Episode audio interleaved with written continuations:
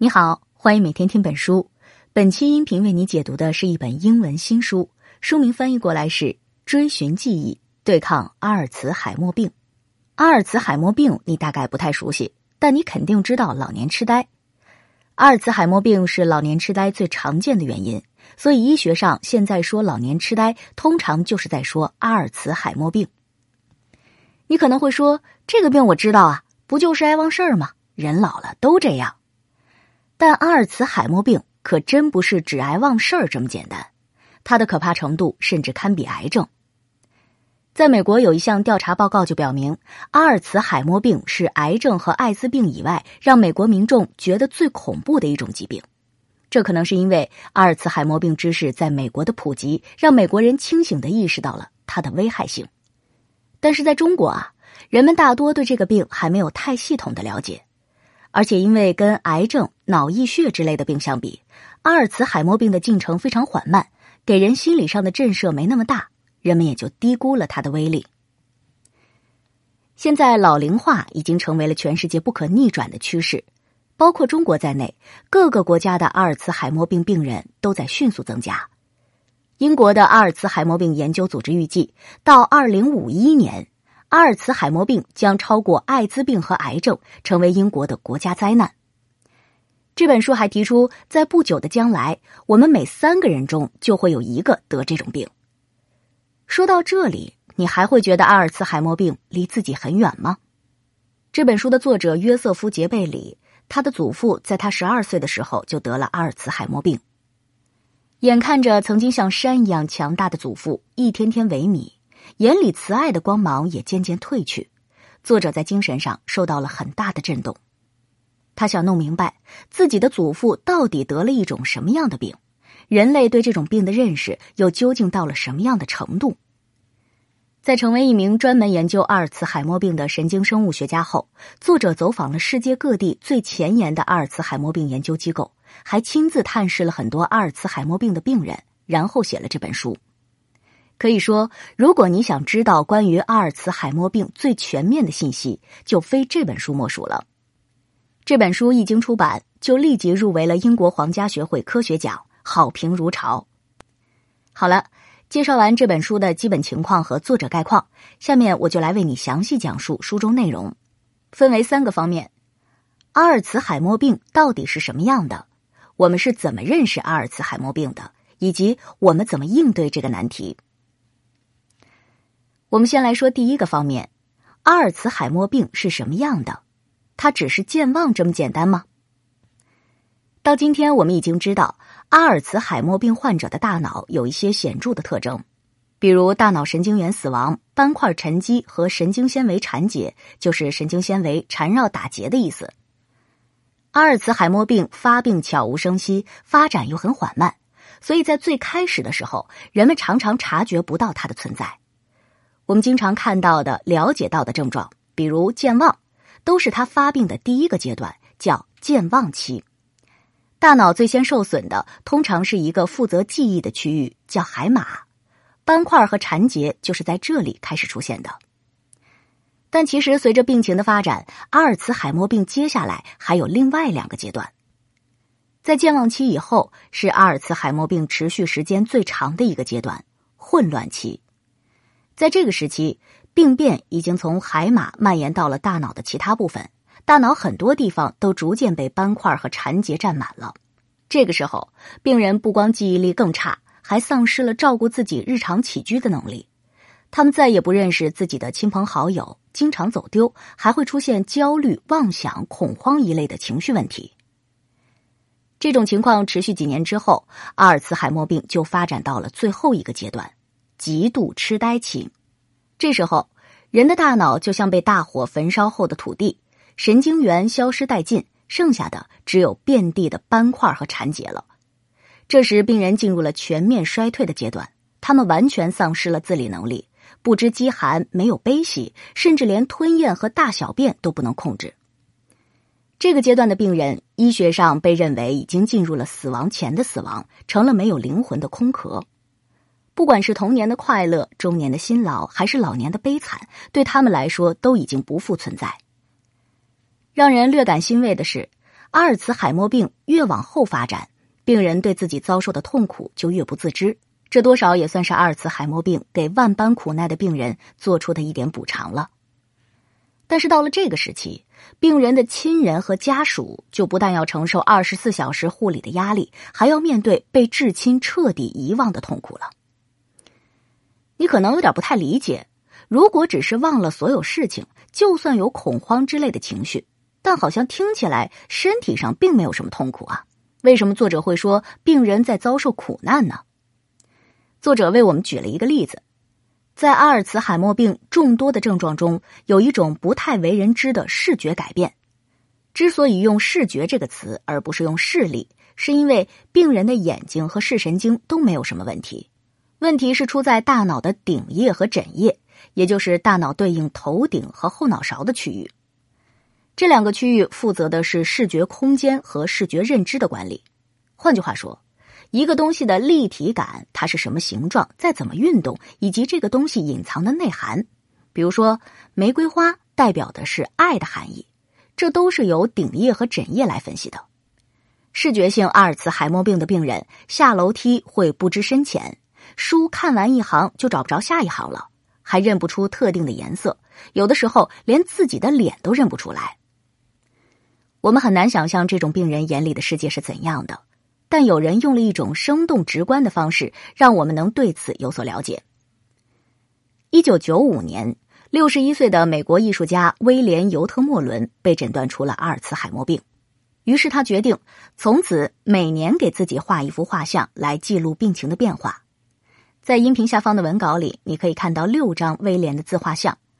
第一张呢是他患病前画的。后面五张是他患病后画的，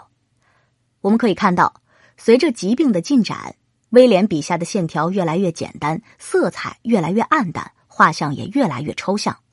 到最后一幅的时候，他的自画像已经成了一个灰暗的轮廓，五官更是没法辨认。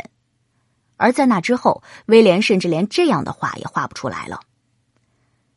威廉以他独特的方式，让我们直观的看到了阿尔茨海默病不断蚕食他大脑的过程。他的妻子说，他在这些自画像中传达了跟疾病抗争时的恐惧和悲伤。阿尔茨海默病就像病人脑海里的橡皮擦，无论他的人生曾经多么辉煌，到最后终究逃不过一片空白的结果。二零零九年，被誉为“光纤之父”的香港中文大学前校长高锟，从瑞典国王手中接过了诺贝尔物理学奖的证书。但因为患上了阿尔茨海默病，那一刻他其实已经完全不记得自己毕生研究、造福世界的光纤科技了。不管是谁，只要被确诊了阿尔茨海默病，就都会像他的病友美国前总统里根说的那样，走上了生命日衰的旅途。岁月变迁，每个人的青春都会逝去。对于阿尔茨海默病的病人来说，和岁月一起凋零的，除了肉体，还有灵魂。一生劳碌奔波，到最后却再也找不到自己奋力打造的那个家，再也认不出自己最深爱的伴侣和孩子。而对他们的家人来说，看到自己最熟悉、最亲密的那个人渐渐变成了一个彻底的陌生人，又怎能不觉得黯然神伤呢？到这里，第一部分就为你介绍完了。总结一下前面的内容，现在我们已经知道阿尔茨海默病与年龄相关，进展相对缓慢。根据进展阶段，阿尔茨海默病被分为三个期：健忘期、混乱期和极度痴呆期。在这三个期里，病人大脑受损的范围越来越大，记忆、语言、认知、情感、运动等功能的障碍也越来越明显。想要战胜敌人，得先了解敌人。那么，我们是怎么认识阿尔茨海默病的呢？这就是我们要说的第二部分。肿瘤医生悉达多·穆克吉曾在自己的访谈录中提到一位癌症病人。那位病人问他：“我在对抗的敌人到底是什么？”为了回答这个问题，穆克吉写出了社科文化巨著《重病之王：癌症传》，让我们能深入的了解癌症这个敌人。但如果一个阿尔茨海默病的病人向他的医生提出同样的问题，他得到的答案很可能就让人唏嘘了，因为在历史上的很多很多年里，我们都根本没有意识到这个敌人的存在，更别说了解他了。一直到今天，都有很多人觉得人老了，脑子有点糊涂是很正常的事儿。这个事儿要追溯起来，能一直追溯到古希腊哲学家毕达哥拉斯那里。当时他就认为，人的一生啊，就像草木的四季，人老了，脑子不清楚，就跟草木到了冬天要枯萎一样，是再自然不过的事情。古罗马帝国没落以后，宗教和神学成为了社会的主流思想，医学出现了严重的退步，包括老年痴呆在内，各种精神异常都被看成了人意志力薄弱和被魔鬼附身的表现。其实不光那个时候，一直到今天，这种歧视也仍然存在。老年痴呆这个词儿里就隐含着歧视和侮辱的意思，好像就在说患者是傻瓜、呆子。也正是因为如此。现在世界上很多国家和地区都会尽量避免“老年痴呆”的说法。二零一二年，中央电视台还曾经联合几家报纸发起了为痴呆证明的调查问卷。现在在台湾，人们已经把阿尔茨海默病叫做“老人失智症”，失去的失，智慧的智。更名更有助于消除人们的这种歧视。那我们是从什么时候开始意识到这个敌人的存在的呢？其实，一直到二十世纪初，人们对这种病的认识还是没有得到太明显的改观。这种情况一直持续到了一九零六年。那一年，在德国慕尼黑举行了一场精神病学大会，会上一位医生报告了一个病例：一名五十六岁的妇女出现了一些奇怪的症状，比如她原本家务活干得很好，可现在呢总是出岔子。她想不起自己的名字，会把钥匙放进冰箱，还怀疑自己的老公搞外遇。在她死后，尸检结果表明，她的大脑明显变小了，而且大脑里的神经细胞大面积死亡，还出现了一些奇怪的斑块和一些缠成团的东西，这就是我们前面提到的神经纤维的缠结。报告完病例以后，这位医生想，这么新奇的病例，应该能引起大家热烈的讨论和提问吧。但实际上，整个会场鸦雀无声。在一阵令人尴尬的沉默之后，主持人说：“啊，看来没啥要讨论的。阿尔茨海默医生，您请回吧。”这就是阿尔茨海默病第一次在医学界正式亮相时的场景。听到这儿，你肯定已经知道了，阿尔茨海默病啊，就是用这位精神病学医生的名字命名的。你别看现在医学界这么热衷于对阿尔茨海默病的研究。在当时啊，阿尔茨海默医生可真是爆了一个大冷门。坐在台下的大咖们对他的报告根本就是嗤之以鼻。那这是为什么呢？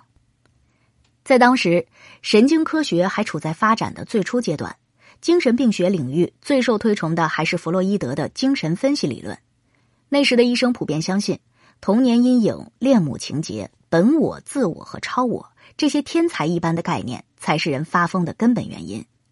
所以在那种情况下，如果有人试图把精神异常和大脑萎缩、斑块缠结这些看得见、摸得着的东西联系起来的时候，其他人的漠不关心几乎是必然的。你看，人们总以为科学是客观公正的，但实际上。在面对一种颠覆原有范式的新理论时，那些原本占据理论高地的科学家也会觉得自己受到了冒犯，他们会不由自主的去否定或漠视新的理论。今天，医学界的主流观点已经承认，阿尔茨海默医生发现的大脑里的那些奇怪斑块就是阿尔茨海默病发病的根本原因，而人们能对这个结论如此认同，还要感谢那些承受着痛苦的阿尔茨海默病患者。他们帮助医生在基因水平上找到了相应的证据。大概三十年前，一个叫做卡罗尔·詹宁斯的女老师，在读到一篇关于阿尔茨海默病的文章之后，给文章的作者写了一封信。他在信里说，自己的父亲、叔叔和三个姑姑都有阿尔茨海默病，他觉得自己的家族可能能对阿尔茨海默病的研究有所帮助。接到这封信之后，那个研究阿尔茨海默病的团队去给卡罗尔一家抽了血。经过四年的研究，这个团队终于有了突破性的发现。他们在卡罗尔家的基因里找到了一个突变，这个突变位于一种叫做贝塔淀粉样蛋白的基因上。而且你知道吗？阿尔茨海默病病人大脑里那些奇怪的斑块，就是由这种蛋白沉积形成的。所以在神经科学研究领域，这个突变被发现的意义是革命性的。它让持续了近一个世纪的阿尔茨海默病研究工作，终于找到了第一个实实在在的突破口。但是对于期盼已久的卡罗尔和他的家人来说，这个消息并没有带给他们太大的惊喜。他们也并不打算去检测自己有没有遗传到这个基因突变。这很容易理解。你想啊。在还没有任何解决办法的情况下，就算真的检测出了自己有这个突变，又能怎么样呢？那还会让自己的心理压力更大。卡罗尔虽然没有去做检测，但他开始不断的飞到世界各地去做阿尔茨海默病的宣传工作。他还年年扫描自己的大脑，好为阿尔茨海默病的研究提供一些资料，一直坚持了近三十年。五十八岁的时候，卡罗尔被诊断出了阿尔茨海默病。从那以后，他就只能在亲人的陪同下去医院做检查了。其实，对卡罗尔和他的家人来说，他们对治好自己的阿尔茨海默病已经不抱太大希望了。他们所做的一切，只是纯粹的想给科学家们提供一些帮助。在举步维艰的医学史上，人们总是习惯把荣誉和赞美都送给医生和科学家，但我们也应该意识到。正是因为有无数像卡罗尔这样备受折磨但又绝不轻言放弃的病人，我们才能享受到今天的医学成果。从某种意义上来说，是他们替我们背负了病痛和苦难。不过，事情还没有结束，在解释阿尔茨海默病上，这种蛋白斑块理论有一定的说服力，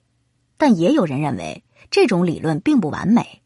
斑块有可能只是阿尔茨海默病的一种伴随现象而已，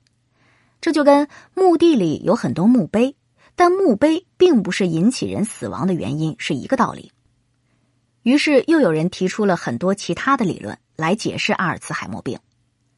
比如有的人认为大脑里的神经纤维缠结才是发病的真正原因，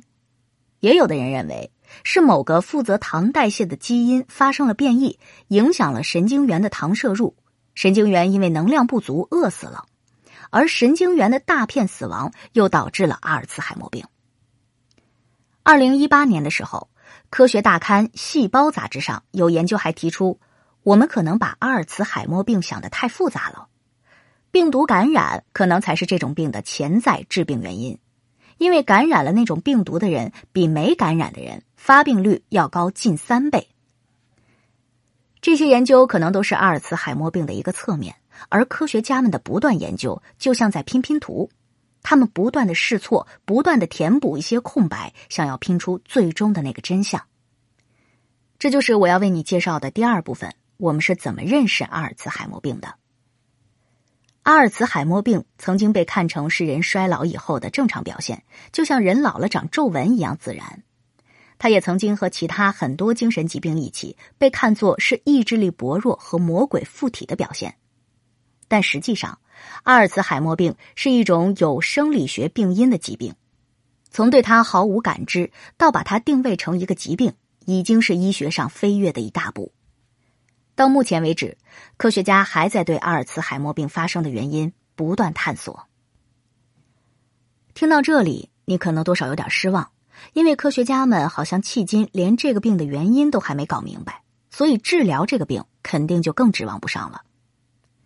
但是想想看，在很多年以前，人类不是也不知道天花的病原体是什么吗？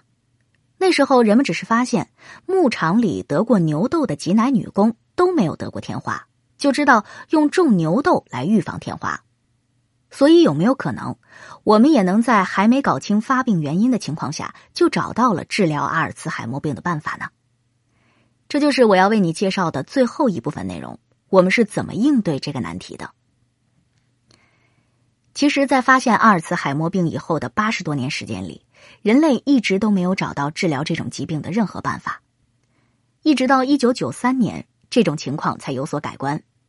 在这一年，治疗阿尔茨海默病的第一种药物他克林诞生了。研制这个药物的思路非常简单，缺什么就补什么嘛。在讲他克林的故事以前，我先给你普及一点神经生物学的小知识。大脑里发挥核心作用的细胞是神经元，也就是说，不管你是听见、看见还是伸手点头，大脑里最初发号施令的都是神经元。神经元有一条长长的触手，触手的末端像巴掌一样搭在其他神经元上。当神经元想要发布命令的时候，他就把信息都装在一个小口袋里，再拿触手末端戳一戳下一级的神经元，把这些小口袋递给他，命令就算是传下去了。在大脑的不同区域，用来做小口袋的材料都不完全一样。在专管记忆的海马区，做小口袋的材料是一种叫做乙酰胆碱的化合物。到这里啊，小科普就说完了。我们接着来说说他克林。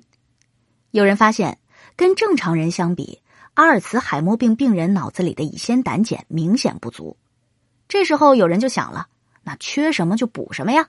要是有种药吃了能提高脑子里乙酰胆碱的含量，那阿尔茨海默病的症状是不是就能得到改善呢？提出这个想法的人叫萨默斯，是个美国的科学家。在二战期间，他克林是被当作杀菌剂的。但一九八一年的时候，萨默斯知道了他克林还能提高脑子里的乙酰胆碱水平，于是他就找了十几个阿尔茨海默病的病人开始试药。你猜怎么着？效果啊，还真不错。可是当时美国国家卫生研究院并不打算给他拨后续的研究经费。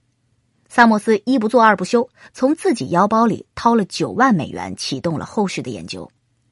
在研究开始以后的第十三个年头，也就是一九九三年，他克林终于通过了美国药监局的审批，成了人类历史上第一个治疗阿尔茨海默病的药物。尽管后来他克林还是因为效果有限和副作用太大退出了市场，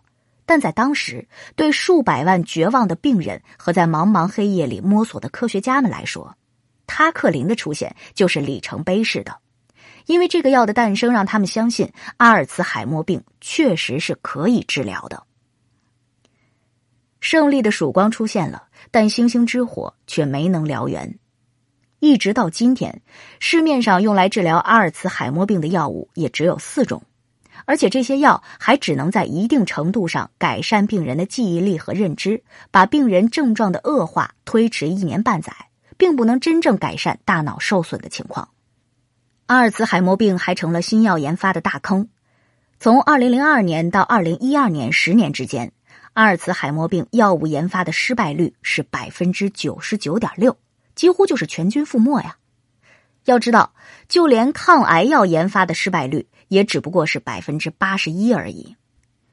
目前，除了专门治阿尔茨海默病的几种药，国际阿尔茨海默病协会还建议病人使用抗氧化剂、脑血管扩张剂之类的药物，推荐病人养成健康饮食、适量运动、充足睡眠的良好生活习惯。这些或许都能在一定程度上减缓阿尔茨海默病的进展，提高病人的生存质量。但即便如此，我们也不要绝望，人们还在继续尝试用各种办法治疗阿尔茨海默病。比如说，有的人试着把原本用来治疗癌症的药用到阿尔茨海默病上；有的人针对贝塔淀粉样蛋白斑块制造了疫苗；还有人在尝试用干细胞技术再造大脑神经元。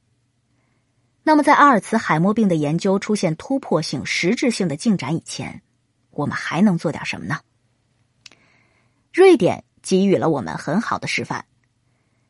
瑞典是一个人口老龄化很严重的国家，那里的阿尔茨海默病病人也很多。在瑞典，人们除了用常规的药物治疗阿尔茨海默病以外，也很重视对病人的护理。他们认为，对阿尔茨海默病的病人来说，来自家人好友的关爱和悉心照料，永远都是帮他们抵御病魔的最佳武器。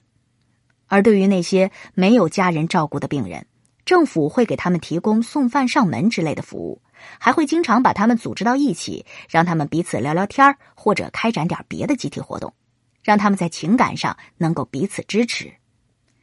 而对于那些家庭无力看护的病人，或者已经到了病程晚期的病人，他们可以住进由政府投资修建的家庭式疗养院，那里有专门的工作人员对他们进行护理和治疗。人们现在还没有办法治愈阿尔茨海默病，但至少我们能通过这种方式让病人更有尊严，也更加舒适的度过人生的最后时光，也让病人的家属不再觉得孤单无助。我们可以看到，在阿尔茨海默病上，瑞典倡导的是一种治疗与护理并重、家庭与政府合作的模式。这种理念或许也能给未来的中国提供一些借鉴。到这里，阿尔茨海默病的治疗就为你介绍完了。作者说，他原本以为因和果是一一对应的，就像贫血需要补血、伤口感染需要用抗生素一样，治疗阿尔茨海默病的法宝应该也只有一个。但是现在看来，就算绝对的真相确实存在，在找到它以前，人们也只能沿着各自选定的路线分别向前。等到走的路足够多、足够远的时候，人们或许就能在真相的终点不期而遇了。到那一天，只需要从手指头上采一滴血，或者是从眼角抹一滴泪，医生就能检测出每个人得阿尔茨海默病的概率。只要把一个小小的机器人送进患者身体里，它就能修好突变的基因。又或者，只需要从患者的手上取下小小的一块皮肤，实验室就能制造出崭新的神经元，再用它们替换掉患者脑子里那些奄奄一息的细胞。而这些真的不是天方夜谭，这些研究现在都在进行中。到这里，这本书的内容就为你介绍完了。我再来总结一下书中的内容：阿尔茨海默病从被发现到现在仅仅一百多年，在那之前，我们都默认人老了头脑就会不好用，但实际上，阿尔茨海默病不是正常的衰老，它是一种疾病。能定义出这个疾病本身就是医学的一大进步。在近一百年里，人们从对阿尔茨海默病一无所知，到现在已经知道它是一种以大脑内神经元死亡、斑块沉积和神经纤维缠结为主要特征的疾病。但引起阿尔茨海默病的原因，我们还不能确定。目前治疗阿尔茨海默病的手段也非常有限，只有效果有限的几种药。我们抓不住记忆。但我们看得见神经元，操控得了乙酰胆碱。如果摔断的胳膊可以复位，破裂的血管可以缝合，那么我们就有理由相信，终有一天，承载着我们毕生记忆的大脑也会被修复。以上就是这本书的核心内容，你还可以点击音频下方的文稿，查看我们为你准备的全部文稿和脑图。恭喜你，又听完了一本书。